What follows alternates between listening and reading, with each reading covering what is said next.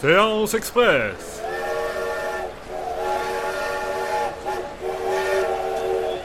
C'est l'heure de la séance express.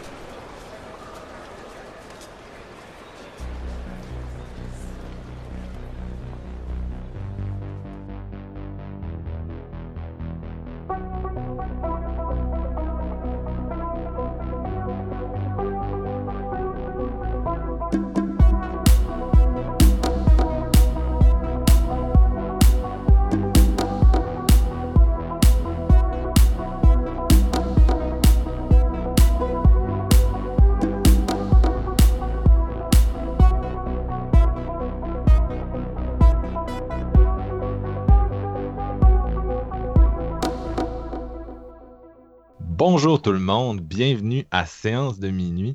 Je m'appelle Marc-Antoine et aujourd'hui une séance express consacrée à Phantom Thread. Je suis accompagné pour en discuter de, mes deux collègues habituels. À commencer par un gars qui a une look absolument phénoménale cette semaine. Si vous le croisez dans la rue et que vous avez la lèpre, la lèpre, pardon, touchez-y. Puis euh, vos chances de guérir sont multipliées. C'est Steven Lefrançois, salut. Salut! je, mets nos auditeurs en contexte. Tu as gagné, euh, as gagné euh, deux beaux concours cette semaine à la radio. Fait qu'on est super content pour toi, super excité. Félicitations. Ouais, exact. Surtout que je viens d'apprendre quelques heures avant l'épisode que j'ai gagné un voyage de 2000 dollars dans l'endroit qui me plaît. Fait que j'ai, j'ai tellement un hype en dedans de moi puis la tête qui virevolte que je me sens même pas prêt pour cet épisode-là. J'ai l'impression que je vais être une petite souris énervée à parler de Phantom Thread. Yeah!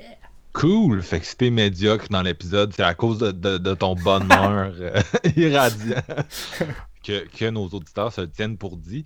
Euh, aussi avec nous, on a, notre script doctor de séance de minuit qui a réussi à, la toute dernière minute à nous pondre un résumé de Phantom Dread parce que oui, on avait oublié de, déléguer cette tâche. Euh, c'est Jean-François Ouellette, salut. Yes, ça va, man. Oui, ça va très bien. Je te remercie de, patcher pour mes, ma médiocrité en tant que, chargé de projet. eh non, c'est pas la médiocrité, c'est qu'on a manqué. Euh, on est allé à la dernière minute, puis c'est ça qui va faire la beauté de l'épisode. Je tiens, je tiens à dire du, côté à Steven, lui, il gagne plein d'affaires, puis moi, la seule affaire que je perds, c'est du poids. Fait que je suis fucking heureux cette semaine. yes, sir! Ben écoute, c'est une très bonne chose. ben oui. Ah, j'ai décidé de faire un, petit mois sobre avant de rentrer dans l'été. Puis euh, bon, ben, fidèle à moi-même, j'ai pas réussi, mais j'ai quand même diminué ma consommation. Fait que c'est, euh, on voit plein de côtés positifs. Fait que je, me lève de bonne heure, je suis en forme, tout est cool. À part ma voix, je pense que ma voix est brisée. Fait que ça va rester de même pour le restant de mes jours. Oh. Bon, t'es notre perdant préféré, Gia. yes, sir. Euh, donc, je l'ai dit tout à l'heure, le, sujet du jour, Phantom Thread, euh, c'est moi qui ai insisté pour le faire. Je suis en, amour avec ce film-là. Je vais vous en reparler un petit peu plus tard. Euh, huitième film du réalisateur Paul Thomas Anderson. Sa deuxième collaboration avec l'acteur Daniel Day-Lewis. ils avaient fait There Will Be Blood il y a dix ans. Et euh, il avait gagné un Oscar pour ça, by the way. Et donc, euh, euh, c'est aussi le, supposément le dernier rôle de la carrière de Daniel Day-Lewis qui a annoncé qu'il prenait sa retraite après ce, film. Donc, quand même un gros morceau de 2017, fin 2017, début 2018, dépendamment d'où vous nous écoutez. Un film qui a été nommé pour six Oscars et qui a été vraiment acclamé par la critique. Donc, est-ce qu'on a un avis aussi positif que tout ce que vous pouvez lire et entendre ailleurs sur le web? Vous allez le savoir dans quelques minutes. Would you like me to ask Alma to leave? No. Why? Well, if you're going to make her a ghost, go ahead and do it, but please don't let her sit around waiting for you. I'm very fond of her. Oh, you're very fond of her, are you? Well, in that case.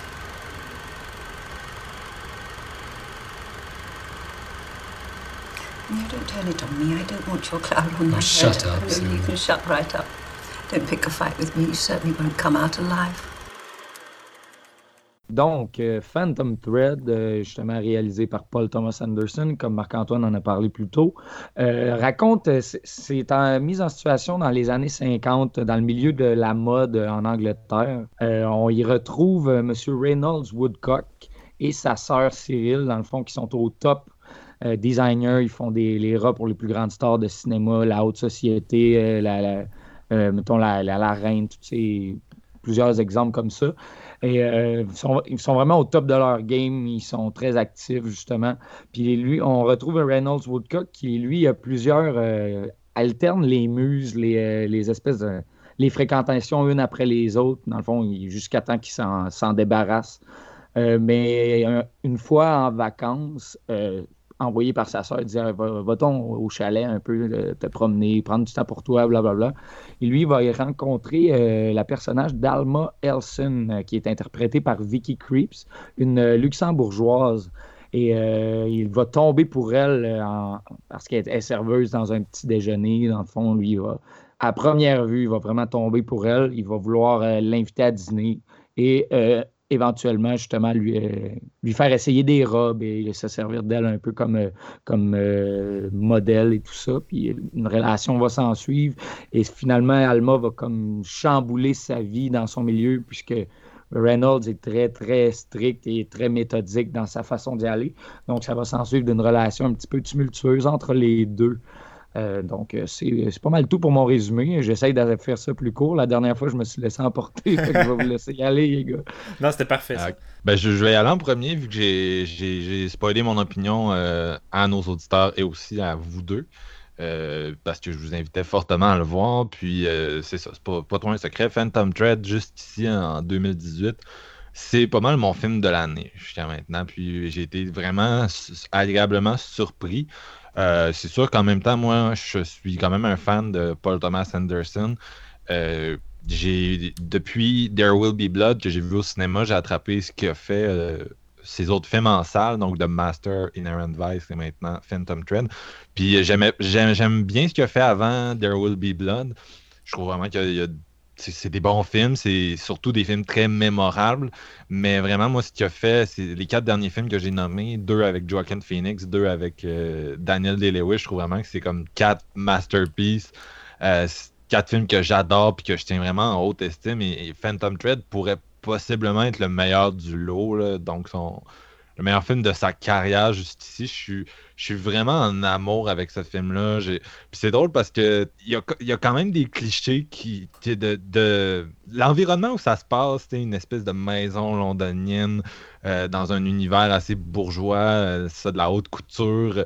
en tout cas, ça aurait pu euh, me mettre off, mais c'est sûr que Paul Thomas Anderson, moi, je, je, j'ai vraiment, je suis vraiment en amour. Puis j'aime beaucoup, c'est ça, ces espèces d'études de personnages qu'il fait dernièrement. Et pour cette raison-là, Phantom Thread m'a beaucoup rappelé un film comme The Master, où c'est vraiment une espèce de, de triangle psychologique. T'as les, les les trois personnages que Jeff a nommés, donc Daniel Day-Lewis, la jeune Alma, puis sa sœur Cyril. Puis tu as une espèce de Cyril qui agit un peu comme modérateur, mais tu as vraiment une dynamique euh, d'affrontement entre les deux personnages. Ou, en tout cas, on va peut-être plus en, parler, en développer euh, après. Je vais essayer de garder mon opinion short là, et de ne pas tomber dans, trop dans l'analyse. Euh, bref, moi, c'est un film qui ça parle du milieu de la mode, la haute couture, puis faut que le fond épouse la forme à ce niveau-là. Et je trouve que c'est vraiment réussi. Euh, Paul Thomas Anderson fait la direction photo lui-même, puis je veux dire, c'est une des, plus belles directions photo de, la dernière année. Là, vraiment, le fait qu'il ne travaille pas avec quelqu'un dont c'est la, profession principale, euh, je veux dire, en tout cas, il, est un directeur photo très compétent lui-même. Puis euh, le montage, la construction des scènes, c'est tellement délicat. Tu as l'impression d'être dans une. C'est comme si le film était une robe, en gros, c'est ce que j'essaie de, dire. Je trouve vraiment que c'est bien. Euh, visuellement, c'est tellement bien pensé. Puis bien sûr. Euh, Daniel Day-Lewis, on se le cachera pas, trois Oscars, c'est une légende de l'acting, du méthode acting, et euh, comme d'habitude ici, il est complètement investi, disparaît dans son personnage, et c'est vraiment, c'est vraiment une grosse étude de, de, de, caractère, comme je disais, donc on est, on est beaucoup concentré sur les deux personnages, puis on les suit, puis on, on, les approfondit au fil des scènes. Puis je pense pas que ça aurait été de ce calibre-là sans son acting, mais aussi la, jeune Vicky Cripps, puis même Leslie Manville, qui a été nommée à l'Oscar de meilleure actrice de soutien, lui donne vraiment bien la réplique. Tu n'as pas l'impression qu'il enterre ces acteurs-là, c'est vraiment, euh, c'est vraiment un, jeu qui se fait à deux, une espèce de valse d'acting, puis quand tu te les regardes aller dans plusieurs des scènes les plus mémorables du film, notamment un souper euh, avec des asperges, euh, t'es, vraiment là, t'es comme Ah ouais, c'est, c'est tellement. Ça savoure les Daniel Day-Lewis euh, en action. c'est, vraiment fabuleux. Même chose, la soundtrack de Johnny Greenwood, qui est le, guitariste de Radiohead, est vraiment, elle reste en tête. Là, tu penses au thème de ce film-là, qui est une espèce de valse, puis devient instantanément euh, dans l'esprit. Puis c'est ça, c'est vraiment un film. Euh, c'est vraiment un film complexe avec des beaucoup de thématiques, puis qui peut vraiment être développé, décortiqué, analysé. Mais on dirait que j'ai le goût de garder ça pour qu'on en discute à trois ensemble. Puis je vais commencer par voir ce que vous avez pensé du film, parce que si vous avez, en avez été déçu, peut-être que euh, la conversation va s'en aller ailleurs. Donc, je vais te passer le flambeau, JF. J'ai bien envie de savoir ce que tu en as pensé. Ouais, ben c'est une, une très belle claque que j'ai eue en visionnant Phantom Thread. Euh, ben honnêtement, ça faisait c'est important de dire que ça faisait quelques mois quand même que tu nous, euh, tu nous vendais le film et tout. Puis à sa sortie en Blu-ray, ben, on, s'est comme garoché dessus pour faire, euh, faire l'épisode. Je t'en remercie parce que c'est vraiment. Tu, tu l'as si bien décrit. Puis moi, je trouve que comment que Paul Thomas Anderson a placé ses personnages. C'est vraiment deux personnages qui sont pas supposés bien, bien s'entendre. C'est vraiment, il y a un clash entre les caractères de ces deux personnages-là, mais qui, comme tu dis, qui vont valser ensemble, puis ils vont vraiment se développer au fur et à mesure des scènes d'une façon assez incroyable. Puis moi, le, un des gros brios de, de ce film-là, c'est justement la musique de Johnny Greenwood, parce que c'est c'est comme ça joue comme une berceuse qui fait flotter dans ces scènes-là, puis qui va, euh, qui va comme briser un petit peu l'espèce de façade dure du personnage de Reynolds Woodcock, qui va comme ouvrir la porte à Alma pour euh, s'introduire dans cette vie-là, puis prendre un petit peu le contrôle où ce qu'elle pensait pas pouvoir avoir au départ. ce développement de personnage-là, c'est tellement rare que tu atteins ce niveau-là dans une production, puis c'est vraiment le, travail personnel de chacun des acteurs. Comme tu dis, le Daniel Day-Lewis, qui est un méthode acteur qui va encore une fois à fond là-dedans. Puis je regardais plus l'opinion de Vicky Creeps quand elle faisait sa, préparation. À, elle parlait de son personnage. Puis elle, elle y est allée vraiment plus du côté de l'innocence en se préparant plus ou moins. Puis ils ne se sont pas rencontrés avant, les, euh, Daniel et Vicky, pour, pour travailler. ils sont vraiment à y aller du côté de la spontanéité puis se laisser aller.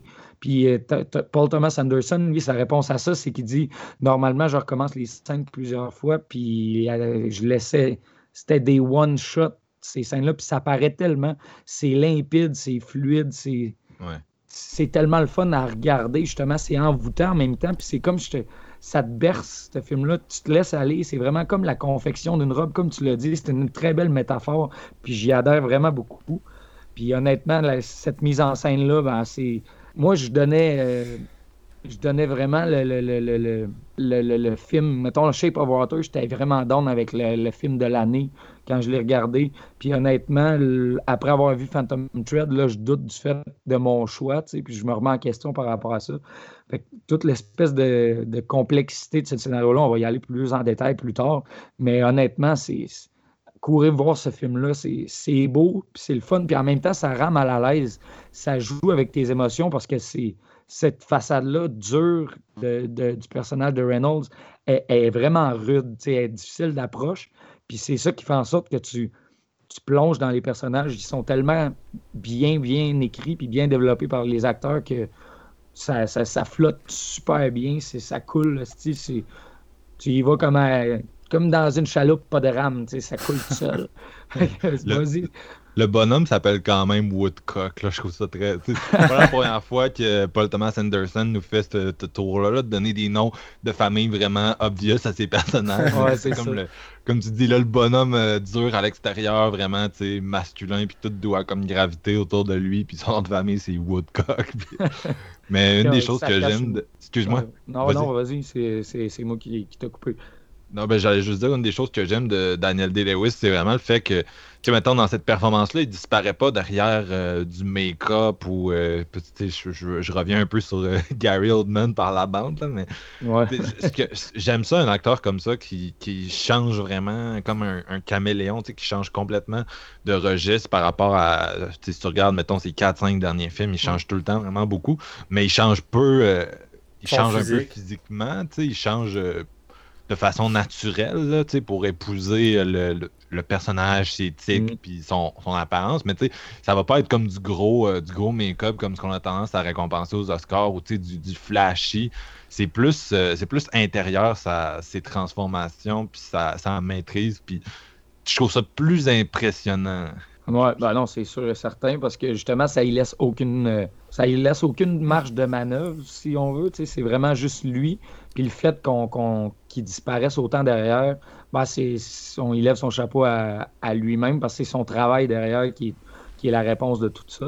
Moi, je voulais, je voulais dire aussi, juste ajouter un truc. Je suis un néophyte dans, dans la, la, la filmo de Paul Thomas Anderson, comme la plupart des fois qu'on enregistre. je découvre des réalisateurs euh, un après les autres. Puis honnêtement, euh, ben, je sais qu'il y a There Will Be Blood qui est sur Netflix, puis c'est ça, je vais me le faire très bientôt.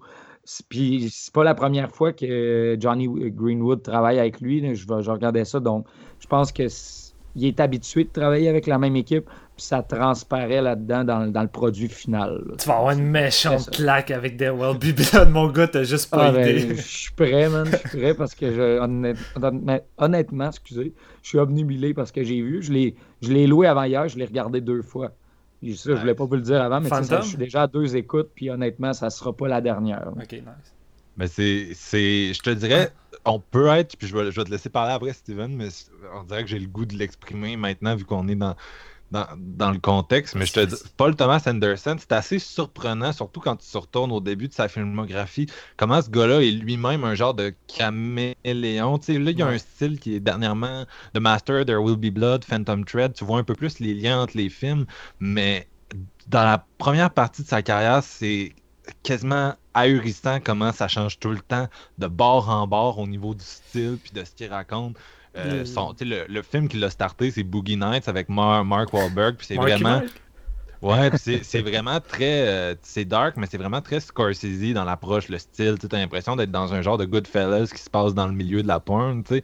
C'est vraiment clinquant, puis tout. Puis après ça, tu as Magnolia, qui est une espèce de, de, de, film choral, hein, qui rappelle un peu plus euh, le, ce que Robert Altman ou euh, même Iñárritu, à la limite, aurait pu faire. tu sais. Puis après ça, tu as Punch Drunk Love, qui est une espèce de comédie romantique avec Adam Sandler, avec vraiment un haut niveau de- de, de, surréalisme, je dirais. Puis après ça, t'arrives à There Will Be Blood, qui est comme Citizen Kane, euh, filmé par Stanley Kubrick, puis t'es comme Ah, c'est toute la même personne qui a fait tous ces films-là. Moi, j'ai vraiment de la misère à, à- croire ça. Tu sais, au niveau des thèmes, il y a des choses qui, qui se répètent dans les films, mais au niveau du style, j'étais comme voyons donc, on dirait, on dirait jamais la même personne. Ça, c'est, vraiment surprenant. J'ai l'impression qu'il va plus dans la subtilité maintenant avec sa mise en scène.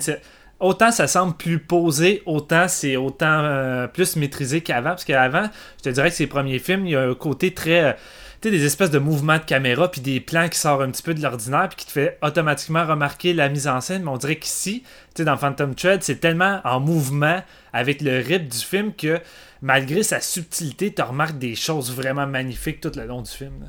Tu veux-tu enchaîner avec ton opinion? Ouais, ben ouais, un coup parti, hein, je pense que je vais y aller.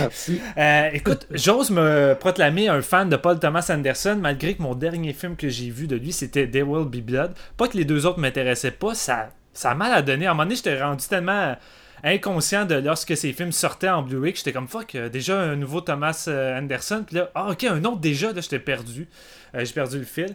Mais j'avais vu euh, There Will Be Blood au cinéma et juste les 20, les 20 premières minutes de ce film-là te lancent une claque monumentale. Attends d'entendre la soundtrack JF, euh, tu vas, tu, tu vas capoter, là, te connaissant. là.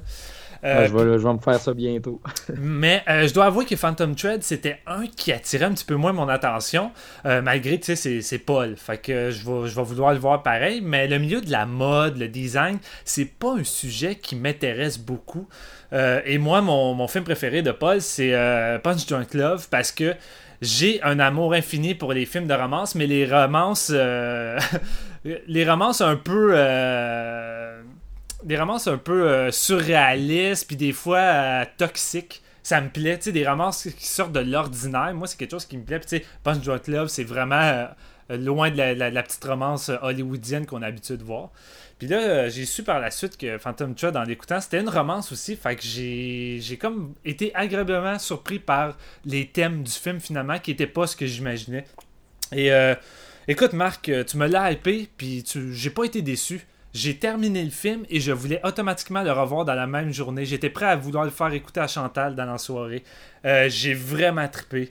Euh, Puis tu sais, si vous êtes un peu comme moi, pas forcément fan de ce sujet-là, la mode, les designers, c'est pas tant ça qui va, euh, qui va dominer le film. Tu sais, oui, avant tout, c'est un film sur le, perfectionniste, parce que tu suis le personnage de, de Woodcock qui qui est une espèce d'égocentrique mégalomane, vraiment perfectionniste, à la limite de l'autisme dans son comportement, c'est assez intense. Euh, il y a tellement une routine euh, stricte qu'il faut jamais la déstabiliser au point que ça va gâcher sa journée. Un peu comme mon garçon, des fois, je trouve ça assez drôle. Et euh, le, le gars, il a juste carrément pas le temps pour une chicane. Puis dans des dialogues savoureux, il précise, il dit Excuse-moi, j'ai juste pas le temps pour me chicaner un matin. Sorry, j'ai pas le temps. et et ça, c'est ça, c'est un autre aspect. C'est un autre aspect que j'ai dévoré du film, son humour. Euh, son humour est très présent dans ses dialogues et vraiment c'est savoureux. J'ai ri, à plusieurs reprises. Euh, puis malgré que ça touche l'humour noir par moments, c'est assez dark, ça m'a vraiment plu et surpris. Je m'attendais pas à ça. Fait que là, j'ai embarqué beaucoup là-dessus. Et moi, c'est vraiment le personnage de Woodstock qui me fascine au départ parce que Daniel Day-Lewis, Marc-Antoine l'a dit, c'est un caméléon. Ce gars-là, il a pas besoin de make-up parce que c'est un acteur d'ex- d'exception d'un point de vue physique. Il peut jouer des personnages complètement différents, puis pas besoin de make-up, il va jouer, il va bouger. Son côté gestuel arrive à, forger un personnage qu'on n'a pas vu dans d'autres films. Puis dans ce film-là, c'est c'est débile. Tu peux passer une demi-heure à voir Daniel Day-Lewis à mettre ses bas, s'habiller, mettre son pantalon, mais c'est fascinant! c'est ridicule parce que t'écoutes ça, puis on dirait que des gestes anodins que peut-être dans un autre film euh, avec un réalisateur différent, ça serait long, tandis que là, Paul Anderson, sa réalisation embrasse les mouvements de Daniel Day-Lewis, puis je suis comme, man, ce gars-là, il me dit tellement plein de choses avec juste le fait de mettre des bas. Tu sais, Daniel Day-Lewis pourrait faire un film d'une heure et demie qui fabrique des brosses à dents à main nue, puis je serais sur le cul. Ce gars-là, vraiment, il a juste... ce gars-là, il a juste un sens inouï du mouvement euh, qui qui donne des qui donne des émotions puis des expressions que t'as même pas besoin d'entendre verbalement. Fait que, tu sais, Daniel Day-Lewis, c'est l'acteur moderne pour faire du cinéma muet. Tu fous ce gars-là dans Quiet Place 2, masterpiece. Ça s'en vient, les gars, je vous le dis. Euh, Alright. qu'est-ce mais qu'est-ce qui m'a vraiment fait triper, c'est la romance et la tournure de tout ça. Je suis tombé en amour avec Vicky euh, Creeps et la manière que la romance est incrustée, parce que quand tu vois la romance débuter, c'est tout cute, comme d'autres romances qu'on voit dans d'autres films, mais plus ça va, plus tu te rends compte que Daniel Day-Lewis, euh, il a comme mis une barrière depuis la mort de sa mère. Ce gars-là, on dirait qu'il a barré les femmes de sa vie, puis il a tellement été douloureux par rapport à ça que évidemment, il n'y a pas le temps non plus pour les femmes avec euh, les robes qui prend 100% de son temps. Fait que autant la soirée commence comme une belle soirée romantique où tout coule bien, autant ensuite il l'amène chez eux pour lui faire tester des robes. Puis là, s'ensuit un malaise étrange euh, avec le personnage de Vicky. Puis là, t'as la sœur de Daniel Day-Lewis qui embarque, qui vient prendre ses mesures. Puis là, t'as Daniel Day-Lewis qui lance des petits commentaires comme Ouais, tes seins sont quand même petits, hein. Puis la, la fille, elle sait juste pas quoi répondre, mais en même temps, c'est un personnage que tu apprends déjà à connaître. Tu vois que c'est une femme qui est euh, complexée, qui est pas à l'aise avec son corps, mais on dirait qu'avec Daniel Day-Lewis, dès le premier soir, il y a de quoi ce gars-là qui fait que ça l'élève et elle va accepter toutes ces choses-là alors que d'autres femmes auraient été offusquées puis seraient parties. Et en même temps, nous, on sait pas trop sur quel pied danser, mais euh, il y a de quoi qui relie ces deux personnages-là, malgré que c'est malsain. Et plus l'histoire avance, plus tu te rends compte que le personnage d'Alma est l'alter ego de, Daniel Day-Lewis, mais version féminin. Et autant Daniel Day-Lewis tisse une espèce de, fil, une toile de fil sur ses robes, autant Alma en dessous tisse sa toile d'araignée qui va l'envelopper, qui va bousculer le monde de Daniel Day-Lewis, qui sera plus quel pied danser. Et c'est là qu'on va se rendre compte que le personnage d'Alma, un peu comme Day-Lewis, est beaucoup centré sur elle-même et elle n'a pas vraiment de limite sur qu'est-ce qu'elle veut faire pour avoir toute l'attention complète de Daniel Day-Lewis? Parce qu'elle veut même pas que Daniel Day-Lewis essaye ses robes sur d'autres femmes ou qu'il ait des yeux pour, euh, pour les autres filles. Elle veut vraiment être la muse de Daniel Day-Lewis et la femme en tant que telle. Elle veut vraiment être aimée de Daniel Day-Lewis. Et autant, c'est comme je dis avec euh, Punch Drunk Love, ça ressemble à une espèce de relation toxique, quoique ça l'est moins avec le, le film d'Adam Sandler, mais cette relation-là est vraiment toxique. Mais elle fonctionne parce que les deux se complètent et acceptent, ils embrassent leur côté toxique qui fait aucun sens, que c'est c'est weird. C'est vraiment weird, mais j'ai trouvé ça fascinant. Puis la fin est tellement géniale. J'ai pas envie de, débattre forcément sur la fin.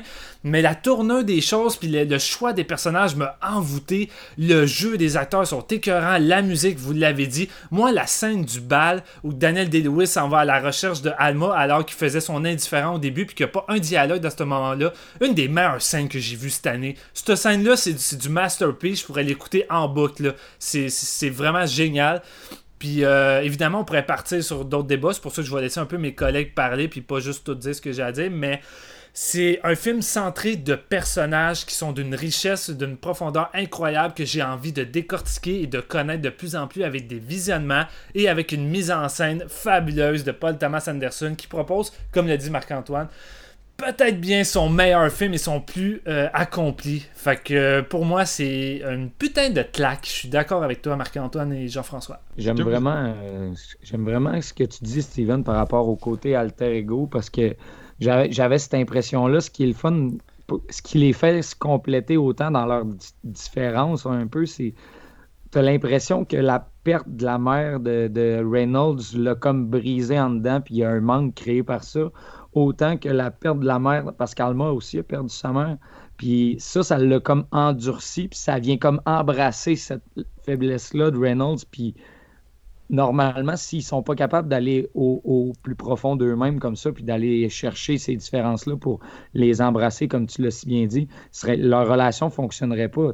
Mais c'est à partir du moment où ils décident un peu de de mixer ces deux-là qui vont réussir à bâtir de quoi à, long, terme. C'est vraiment une des, une des, bonnes twists en même temps. Sans, sans, en vouloir en dire trop, c'est euh, là que, la, profondeur de ces personnages-là est, immense. Puis, il y a des lectures, des relectures, puis de, découvrir des choses à l'infini, on dirait. Mm. Tu as l'impression d'en avoir jamais terminé avec ces personnages-là. Ouais, moi j'ai d'ailleurs j'ai de quoi que je l'ai réécouté là, pour euh, à l'occasion parce que le, au moment où on enregistre le film vient de sortir en VOD, DVD, Blu-ray.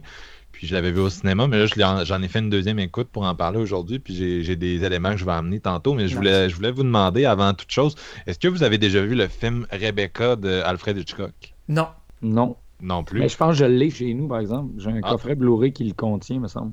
Ok, parce que c'est son. Dans le fond, c'est un film qui est peut-être un petit peu moins connu parce qu'il l'a fait en. Ben, moins connu en tout cas. Parce que Hitchcock est beaucoup associé aujourd'hui à ses films des années euh, fin 50, début 60. C'est ce qui est le mieux connu des, des gens de notre âge, de notre époque. Mm. Mais Rebecca, c'est son seul film qui a gagné Best Picture aux Oscars en 1940. Puis c'est. Fait qu'à l'époque, c'était quand même un big deal. Puis c'est un film qui ressemble énormément à Phantom Thread. Je dis pas énormément dans le sens que c'est un remake, mais clairement une inspiration pour euh, l'intrigue. Puis c'est l'histoire d'une femme qui arrive dans un euh, dans la vie d'un gars, que le, gars veut se suicider. Puis elle, arrive dans sa vie, puis euh, essentiellement, elle, elle remplace Rebecca, qui est sa première épouse, qui est comme morte dans des circonstances nébuleuses, parce que c'est du Hitchcock, bien sûr. Fait qu'elle se retrouve à, comme, à rencontre ce gars-là, puis elle a un peu le même statut que Alma. Elle, genre, euh, elle travaille avec une vieille madame, puis elle, est payée pour être comme sa, suite, en gros. Fait que le, gars lui propose de venir vivre avec elle au lieu de faire ce, travail ingrat. Fait qu'elle le suit, puis elle se retrouve là-bas. Puis il y a une madame euh, qui vit dans la maison, qui est l'espèce de gouvernante, qui est vraiment assez evil, je vous dirais. Puis dans le fond, le personnage de le, je me souviens pas des noms, je suis vraiment désolé, mais le, protagoniste gars, lui, essentiellement, il, fait juste rêver à cette Rebecca-là, puis il est pas par-dessus elle, il est encore en deuil d'elle, puis il y a vraiment une espèce de triangle qui s'installe, puis bien sûr, c'est du Hitchcock, fait qu'il y a un peu plus peut-être de, meurtre en background, j'en dirais pas plus, mais vraiment dans les dynamiques, dans l'évolution, tu sens beaucoup l'influence de ce film-là sur Phantom Thread. Puis il y, a vraiment un, il y a vraiment un côté euh, Hitchcockien, dans, même, dans, même dans Phantom Thread, je trouvais. le, genre de film qui aurait pas. Euh, Hitchcock aurait aimé regarder euh, aujourd'hui. Probablement, ouais. Puis ce que je trouvais intéressant, si je peux amener une coupe d'éléments à, la deuxième écoute, c'est de voir comment le. Tu sais, c'est vraiment un film où tu es comme dans, dans la personnalité de Woodcock, mais il n'y a pas vraiment y a pas vraiment de gars dans ce film là il y a un gars qui, qui le docteur qui est considéré Ouais. comme une menace puis c'est le seul gars qui parle dans le film. Sinon c'est euh, des mannequins des riches des commanditaires féminins qui viennent acheter les robes. C'est euh, des, des, des dames qui travaillent dans son atelier. C'est euh, bien sûr Vicky Cripps puis sa sœur c'est que des personnages féminins. Puis on sent que lui exerce une espèce de contrôle sur elle avec le. le... Tu sais, c'est- c'est pour ça, en fait, que c'est c'est drôle, Steven, que tu disais Ah, je- j'ai été. euh, tout- tout- toute l'idée de, la- de la- de la mode m'a un peu mis off parce que, tu sais, c'est- finalement, c'est tellement pas sur ça le film. Puis Non, c'est ça. toute l'espèce de, de symbolique de contrôle à travers, à travers le vêtement. Puis c'est sûr que là, j'en parle, puis j'ai quand même lu sur le film depuis euh, sa sortie. Fait que c'est sûr que je vais un peu ressortir des, des mots euh, ou des idées qui viennent d'analyses que j'ai lues. là. Mais euh, ce que je trouve vraiment intéressant, le, le- juste le fait que. Elle arrive dans sa vie, puis tu sais, il, il lui fait une espèce de costume, puis comment la, la scène est faite, là, la première scène où ils s'en vont dans son atelier, puis tout, on sent déjà son, son besoin de contrôle. Puis même avant ça, de la, la façon dont il lui parle quand elle est une serveuse, c'est son. Cette fille-là, c'est son mannequin. Puis elle devrait pas avoir d'agency. Elle devrait pas. Elle devrait pas avoir d'emprise sur lui vraiment. Puis ça. Ce qu'on voit à travers ce film-là, j'utiliserai pas la métaphore de la toile d'araignée comme toi, mais c'est comme c'est ce personnage-là, Alma, qui, qui essaie de différentes façons de rentrer dans sa vie jusqu'à ce qu'elle trouve un, un certain moyen Ouais. qui est assez drastique. mais il n'y a, y a rien avant ça qui fonctionnait. Ben, c'est ce ce côté possessif-là de, de Woodcock qui, euh, lui, il utilise un peu, euh, il, il utilise un peu cette façade-là, puis ça, on dirait que c'est le seul truc dans lequel il est bon. Il en fait vraiment toute sa vie, c'est de concevoir des robes. Puis il sait qu'en utilisant ça, nécessairement, ce pouvoir-là qu'il va pouvoir exercer et va lui rester propre à lui, parce qu'il n'y a personne d'autre qui va. Personne, ça, ça laisse pas l'impression qu'il y a personne d'autre meilleur que lui à ce moment-là. Donc, on dirait qu'il peut se permettre de rester dans ce moule-là, de moi, j'ai ce contrôle-là, puis justement, l'espèce de tournure des événements où ce que Alma va chercher à le déstabiliser, puis elle va le faire plusieurs fois, mais il va toujours revenir par reprendre le dessus. Puis c'est là qu'à un moment donné, ça va culminer, cul- culminer avec la scène du souper, où ce qu'elle a dit, j'attends juste le moment où ce que tu vas me dire de crisser mon camp, tu sais. Puis c'est vraiment la, la- la force de cette scène-là. Ça culmine aussi. Elle, elle quitte la pièce, puis lui, il réalise des choses, mais il admettra jamais parce que ça, ça serait signe de- d'enlever cette couverture-là de, de possession, puis de, ce sentiment de contrôle-là qui, qui le résume entièrement, dans le fond. Ça, j'ai trouvé, ça, j'ai trouvé ça vraiment intéressant que la première scène du début, quand il est avec son, son, son ex, on va dire, euh, qu'elle lui propose des espèces de petites euh, tartelettes qu'elle a faites, puis il dit ben, Tu sais très bien que c'est trop riche pour moi, j'en veux pas, je veux pas en manger du tout. Mais lorsqu'il va à la rencontre de Alma, il va commander le repas le plus gras, le plus riche à, à- à coup de deux assiettes. j'ai l'impression qu'on dirait que moins. euh, plus il se laisse aller, plus pour aller chercher la personne, puis plus il en, il en- il en rejette, plus ça veut dire qu'il est sur le bord de la, de la balancée. Là, tu sais. Non, c'est c'est ça que je voulais amener en fait, puis qui était vraiment plus évident à ma deuxième écoute que, que j'évoquais tantôt, c'était le la place qu'a la nourriture Mhm. dans ce film-là.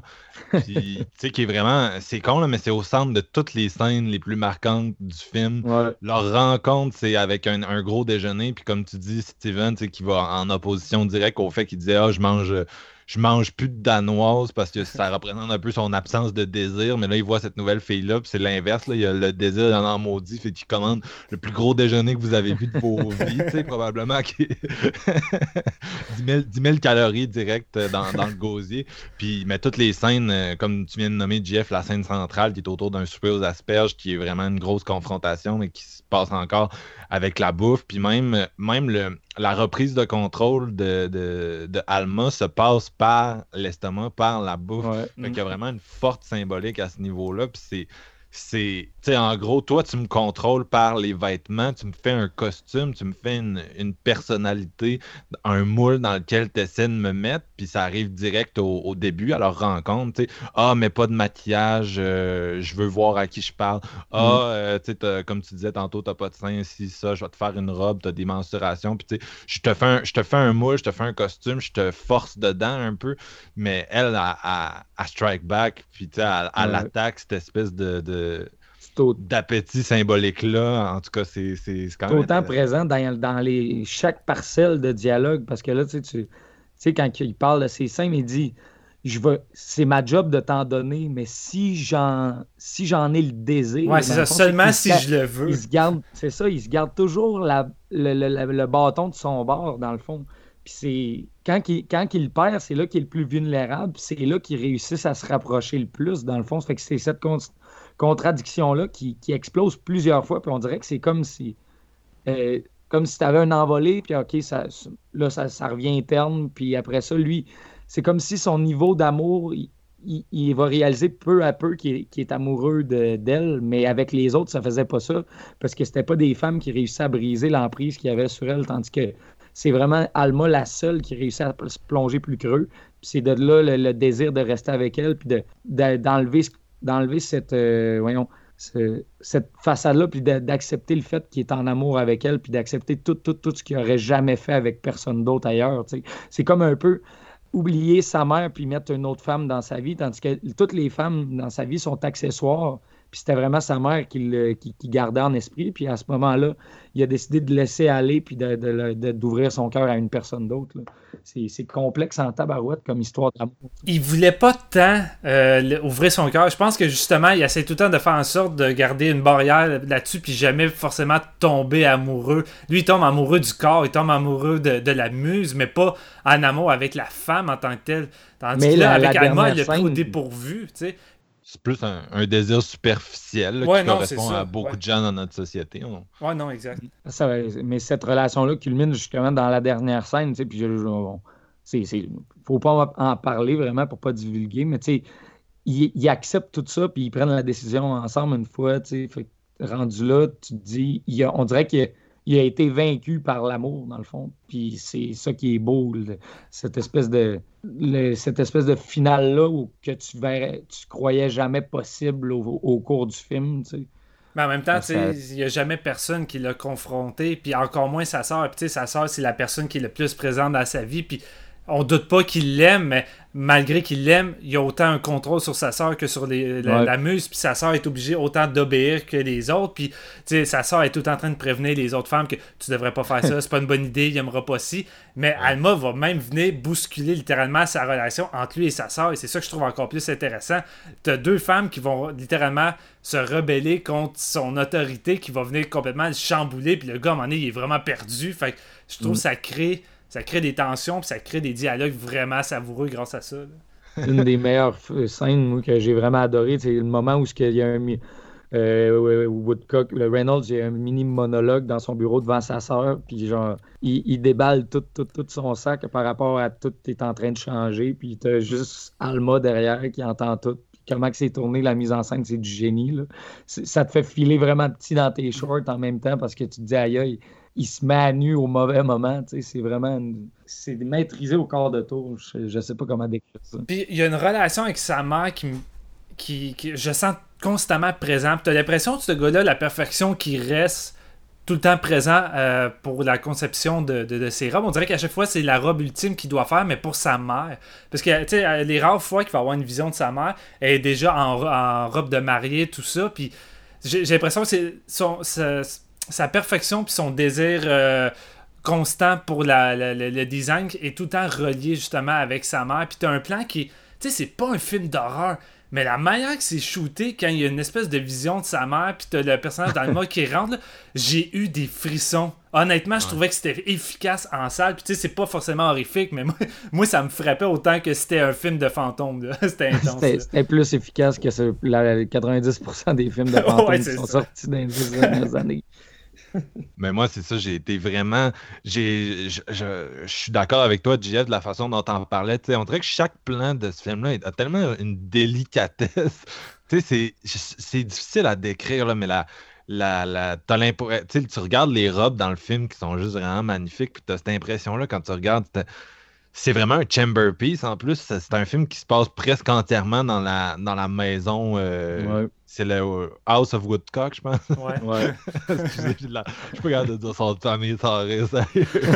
Mais euh, c'est ça, c'est- c'est c'est vraiment un chamber piece. Ça ressemble vraiment au film victorien un peu là, de cette époque-là. que- Mais il y en a plusieurs qui me font euh, suer, mais celui-là, c'est c'est quelque chose. Puis je- comme, te- comme tu l'as dit, euh, euh, je sais plus c'était qui, je pense que c'était- Steven, mais juste l'espèce de scène euh, d'introduction euh, dans la maison où encore là, t'as le personnage qui boit son café, puis Ouais. t'as genre le, le- sa, sa préparation, puis les, l'espèce d'ascension des escaliers de toutes ces petites madames qui s'en viennent, puis avec la musique, il y a vraiment, il y a tout le temps une espèce d'élan, je sais pas, il y a, il y a- ouais, il y a vraiment quelque chose de, je sais pas si ça vient chercher chez moi, mais tu sais, c'est, c'est comme, t'as comme le mot classique en tête, genre, ça rappelle vraiment comme le, le, le cinéma d'une autre époque.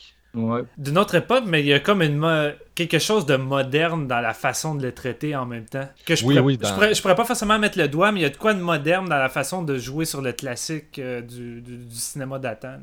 Puis il y a- il y, a un autre point, moi, qui m'a comme un peu déboussolé, mais tu sais, j'ai tout à trouver que Daniel Day-Lewis est quelqu'un d'imposant. Euh, tu sais, j'imagine, je le rencontre, euh, ce qui arrivera probablement pas, mais au Fantasia, j'aurais peur. J'aurais peur qu'il me, shot un coup de poing dans le plein visage. Puis je sais pas pourquoi. Tu Daniel Day-Lewis, on dirait que c'est le gars imprévisible. Puis on dirait qu'au début, j'avais de la misère à saisir le personnage. Fait que j'étais tout le temps sous le bord de mon, de mon divan à me dire Ok, il va péter sa coche. Mais non, c'est quelqu'un de tellement renfermé sur lui-même que quand il arrive de quoi qu'il le déstabilise, c'est pas qu'il pète une coche, c'est juste que sa soirée est détruite, puis là, il a besoin de quitter la pièce, puis aller s'enfermer dans, tout ça dans la chambre. J'étais Il- ok, ok. Il est vraiment agressif quand même, tu sais, je veux dire, le- la façon dont il traite les personnages, puis tu sais, il les rejette, puis il est vraiment comme acéré, mais comme tu dis, tu sais, c'est c'est plus passif-agressif. Est- non, c'est- c'est C'est ça, beaucoup il est- dans ces mots qu'il utilise. là. C'est la façon de construire ses phrases. il est agressif avec délicatesse. Je pense à- je Ouais, pense- c'est c'est- ça. non, mais c'est, de même, ça semble non, mais je pense que c'est ça qui prédomine le film. C'est une délicatesse qui, malgré des thèmes parfois assez dark, c'est fait tellement d'une manière doux que c'est. Je sais pas, c'est comme, un- c'est comme un sauna. T'es, t'es installé puis tu te laisses, tu te laisses euh, embarquer dans tout ça. Là. Il y a Ah, beaucoup euh, la notion du silence qui est, qui est quand même euh, traitée beaucoup là-dedans. C'est que lui, tu sais, il aime être dans- en paix avec lui-même. Puis quand que le silence est brisé, Ah, c'est ça qui le rend un petit peu. Quand, quand il y a Alma, elle doit beurrer ses toasts. avec- là. Ben oui. Puis même quand, une fois qu'ils sont mariés en lune de miel, elle fait du bruit en mangeant, puis son, il dit rien, mais son regard est comme, il- on dirait qu'il remet tout en question, il regrette tout ce qu'il vient de faire. Puis tu sais, c'est- tellement bénin comme problème, mais au lieu de le pointer, puis lui lui dire, Hey, tu dois changer ça, parce que moi, c'est vraiment, ça me tape. Tu le vois dans ses yeux qu'il aurait le goût de la frapper en ce moment, puis je suis comme aïe aïe.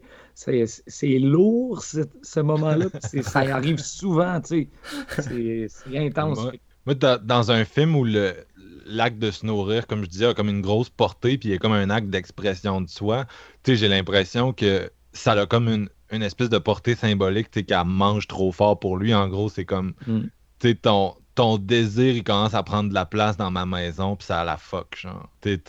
C'est comme, ouais, tu, tu existes, mais comme, tu sais, t'es censé être mon mannequin, t'es pas censé être comme sur un pied d'égalité avec moi. Tu devrais juste pas parler, tu sais, c'est ça.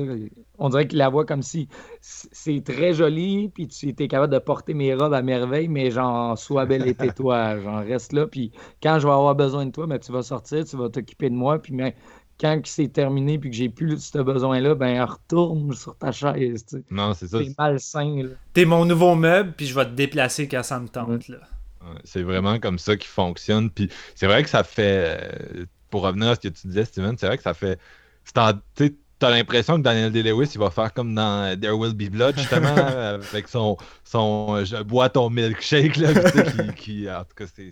Dans, dans There Will Be Blood, on a affaire à un autre phénomène, mais c'est. Je sais pas si tu l'as déjà vu, cet acteur-là, comme pas dans un rôle, là, mais il est vraiment euh, réservé. Il a pas l'air, genre. C'est pas quelqu'un qui a l'air, genre, de se la péter, vraiment pas. Non, là, vraiment pas. Ça ça- doit être quelqu'un qui s'exprime dans son, dans son acting, justement. Tu sais, les, les méthodes acteurs, souvent de même, c'est. Ils travaillent tellement fort pour s'imprégner dans un personnage, mais en tant que tel, eux autres, en public, c'est pas des- du monde qui flash bien raide là, Ouais. non plus. Ben, ça dépend lesquels. Tu mettons du monde comme Léo DiCaprio euh, est un peu méthode ou euh, Robert De Niro était méthode à un certain euh, degré à, à son, à, à son pic là, quand il était Ouais. vraiment un des plus gros acteurs d'Hollywood. Puis, ça, reste- ça reste des gens qui sont assez flashy, mais non, euh, effectivement, euh, Daniel Day-Lewis, il me rappelle plus quelqu'un comme Amy Adams, qui est quand même assez méthode, puis elle est plus quiet, mais c'est une femme aussi. là. Puis, euh, mais non, c'est ça, tu tu le regardes évoluer dans, dans, dans sa vie privée ou sais, dans les médias, mettons, puis il a vraiment l'air, réservé, puis c'est drôle parce que, mais en même temps, bon, de- même, même dans ses rôles, tu sais jamais où l'attendre, là. Euh, JF, je sais que tu as vu Lincoln il n'y a pas longtemps, tu sais, tu Ouais. quand même avoir un beau décalage entre les deux performances. Ah, mais c'était vraiment. Mais il était aussi solide dans les deux. Moi, j'avais adoré Lincoln, justement. Puis euh, Ouais. c'était le fun de le revoir au- aussitôt. Tu sais, J'ai pas vu énormément de ses films, mais de, de faire deux épisodes de suite qui. euh, de- ben, que j'ai vu des films de lui, dans le fond. tu T'as-tu vu Gang of New York? Ben, c'est un Scorsese que j'ai en Blu-ray que j'ai pas vu encore. Là. Je suis gêné de le dire. Mais ça Encore là, c'est complètement différent de tout ce que t'as vu à date. Là. Ouais, aïe, aïe. Mais je pense vraiment le prochain que je vais me faire, c'est There Will Be Blood, parce que vous entendre parler, je devrais pas passer à côté de ça. Non, vraiment pas. Euh, honnêtement, là, c'était c'était une méchante claque. Puis... Mais j'ai- je, je voulais confirmer ça pendant, tantôt pendant que tu parlais, euh, Marc. euh, Mais je l'ai, Rebecca. Puis c'est le fun que tu en aies parlé parce que j'avais aucune idée que ça pouvait, comme tu pouvais vraiment faire un lien entre les deux à ce point-là. Fait que ça, ça m'intéresse un petit peu plus, on dirait, depuis que j'ai vu Phantom Thread. là. Ouais, ben, tu vas voir vraiment, là, tu- si tu l'écoutes euh, prochainement, tu vas vraiment adresser des parallèles. là. Ouais, ben, je devrais le faire. En fait, ça serait logique de le faire là et non dans six ans. Puis j'ai- trouvé, ça vraiment intéressant, Marc, quand tu disais que tu sais, le, le personnage de Woodcock était pas mal le seul mâle dominant dans le métrage, parce que d'habitude, ce genre de film-là, dans les années 50, tu vois tout le temps des, des- beaucoup de personnages masculins qui ont le dessus, puis les personnages féminins sont quand même un peu euh, en retrait, tandis qu'ici, on dirait que c'est un peu interchangé dans le sens que même les personnages secondaires féminins ont plus la parole que d'autres euh, personnages secondaires masculins qui sont, qui sont comme les, les servants. C'est comme, ah, euh, mets tes mains là, non, tu le fais pas comme il faut, va-t'en, tu sers rien, t'es inutile. Puis c'est c'est pas mal ça pour la plupart des autres personnages masculins. Fait que j'ai.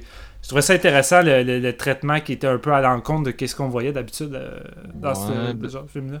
Je- sais pas, on dirait que moi j'ai plus, j'avais plus l'impression, mais ça c'est vraiment personnel. Mm. Mais tu sais, j'avais l'impression que chaque personnage masculin de cette période-là pourrait avoir le même genre de d'intrigue. Tu sais, c'est comme un, c'est comme un petit univers personnel où tu, tu domines un peu les femmes, mais tu sais, il y a plus ou moins de contrôle sur les gars où tu sais, il n'y a pas le même contrôle. Son contrôle, il est purement. euh, il est comme économique, là, parce que ça reste, bon, c'est un bonhomme, lui, c'est un bonhomme avec de l'argent puis tout, mais tu sais, son contrôle sur les femmes, il est plus euh, insidieux, si je peux dire. Puis moi, j'ai l'impression que c'est beaucoup un film sur, sur ça, là, sur les rapports entre, euh, entre les, les genres, justement. là. C'est peut-être parce que Paul euh, fixe moins sur les autres, justement. Parce que même quand tu vois d'autres personnages féminins, ça, ça confirme aussi ce que tu dis là. Parce que Alma, c'est la seule qui fuck l'autorité de, Woodcock. Puis quand elle n'est pas d'accord avec de quoi, elle dit, elle pète sa coche, puis elle s'en va. Puis tu sais, ça se fait pas vraiment euh, en public. Puis t'en as une autre qui vient s'installer à la table avec Woodcock, puis elle dit.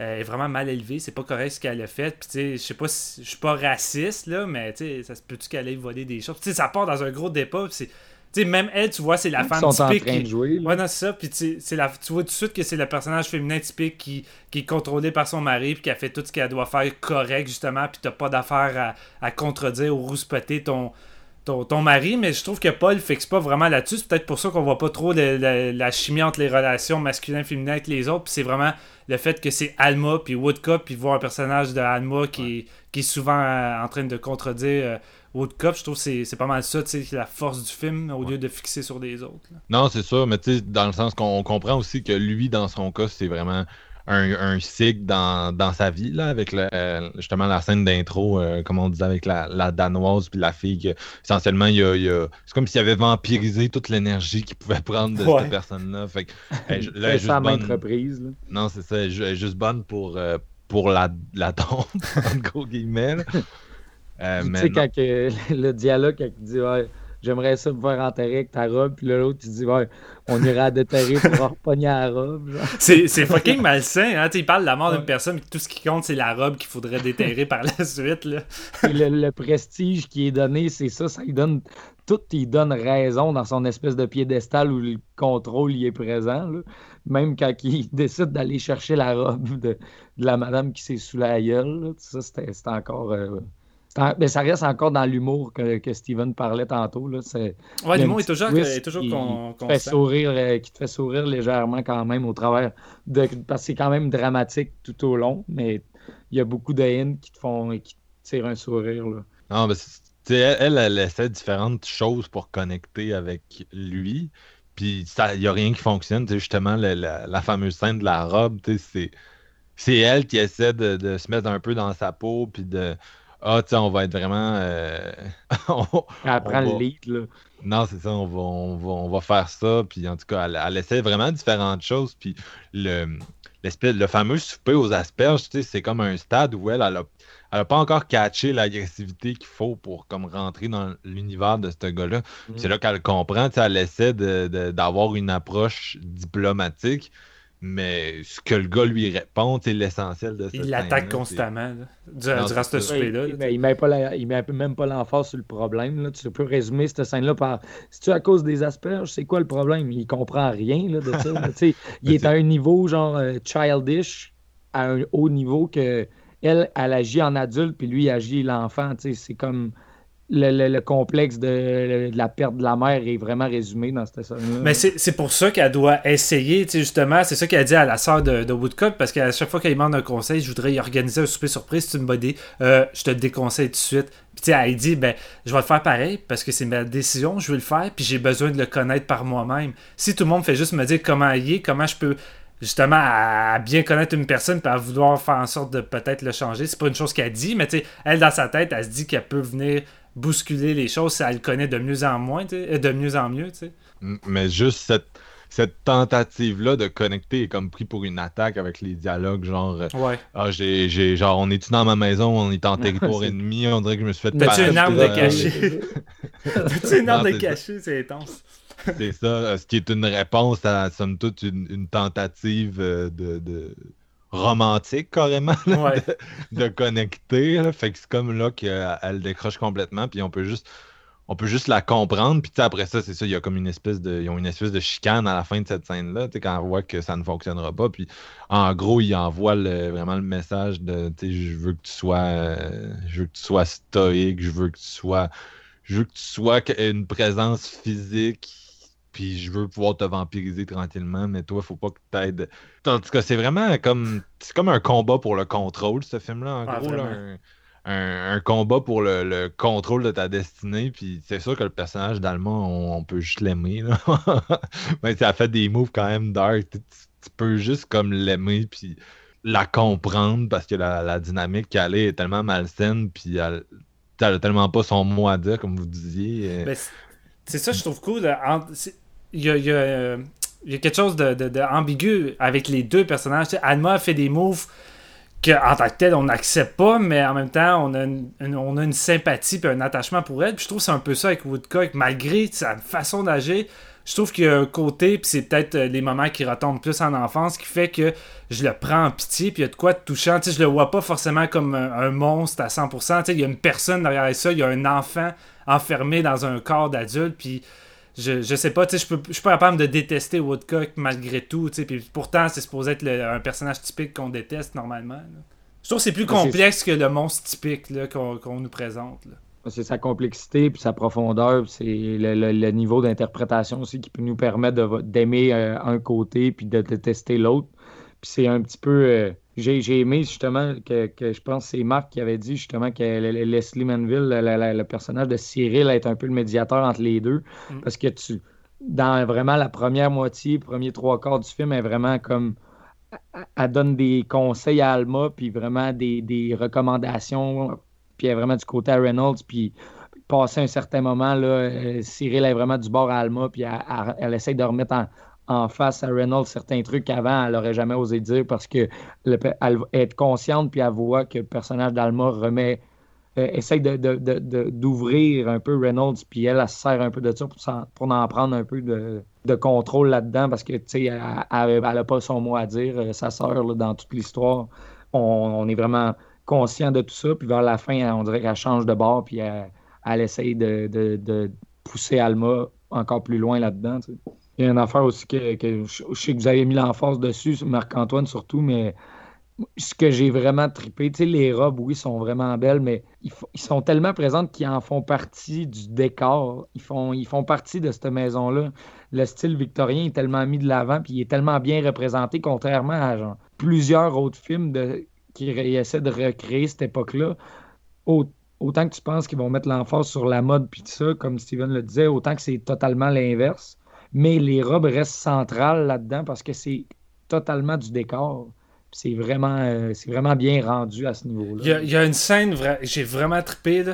Euh, je, je sais pas si ça peut vraiment dire spoiler. J'ai aucune idée si on.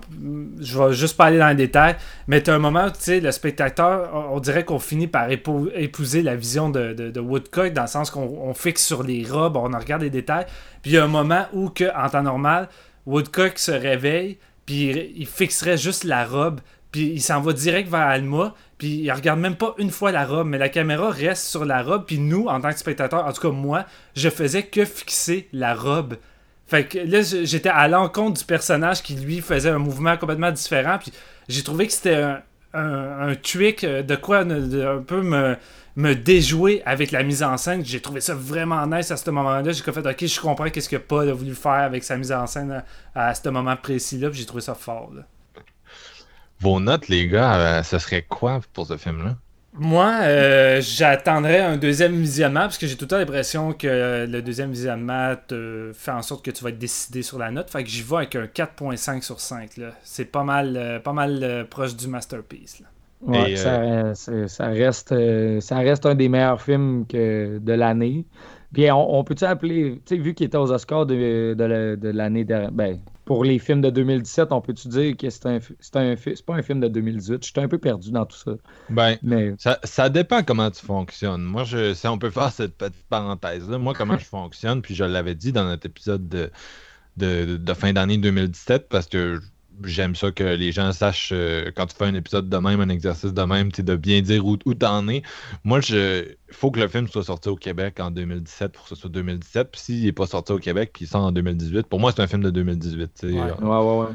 Puis Phantom Thread, c'est le cas. Il est sorti en janvier au cinéma au Québec, à Montréal, à Québec. Fait que pour moi, c'est un, un film de 2018, le premier grand film de 2018, en fait. Tu sais, c'est pas juste Ouais, qu'un film ouais, sort en 2017, mais tu sais, qu'il est justement, il est disponible nulle part au Québec. Comment tu peux le mettre dans ton top de 2017 Fait que c'est comme Ben non, injuste. on est pénalisé sinon.